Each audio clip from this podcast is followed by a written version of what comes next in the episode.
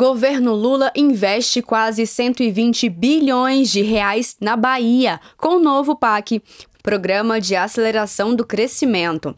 No conjunto de obras do programa estão as mais importantes para a Bahia, como as duplicações da BR-101 da divisa de Sergipe à Feira de Santana e da BR-116 de Serrinha à Feira de Santana, além da construção de moradias do Minha Casa Minha Vida.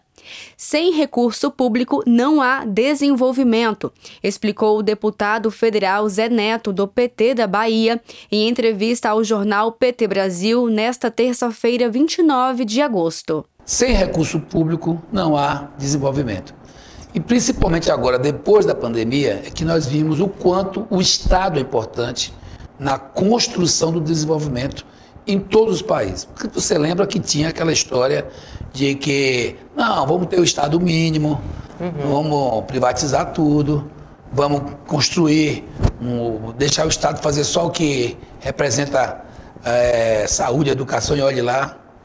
Isso está para trás. Estados Unidos fez um investimento de algo em torno de 4,3 trilhões de dólares, logo depois da pandemia. E grande parte disso em investimentos de infraestrutura. O, o mundo mudou muito. E a pandemia acelerou isso. No eixo do PAC sobre inclusão digital e conectividade, serão investidos na Bahia 3 bilhões de reais.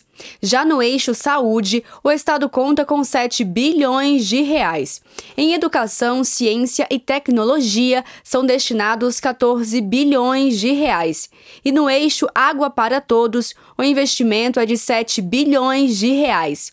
No total, o governo Lula investiu 1,7 trilhão de reais para estados, municípios e o Distrito Federal. Sobre esse montante, Zé Neto disse que o PAC é um vetor de desenvolvimento. E o Brasil retoma o PAC, que ficou para trás há uns seis anos, depois do golpe na nossa presidenta Dilma. Nós vimos o PAC esmiliguindo, como a gente fala lá na Bahia. Ou seja, eles foram deixando de lado. E a retomada do PAC, um valor muito substancial e significativo, de 1,7 trilhões, sendo que até 2026 são 1,4 é, trilhões, ficando aí 300 bilhões para depois de 2026.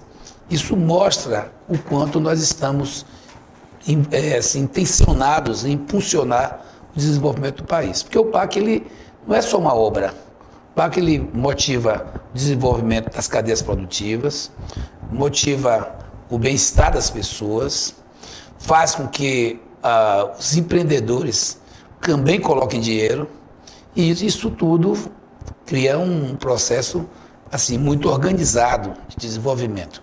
Então, o PAC é essa, eu diria a você que o PAC é um vetor de desenvolvimento. Durante o lançamento do PAC, o presidente Lula enfatizou que o crescimento do Brasil voltará a ser correto e acelerado, e destacou que esse crescimento terá que ser sustentável porque o planeta não aguenta mais a pressão ambiental.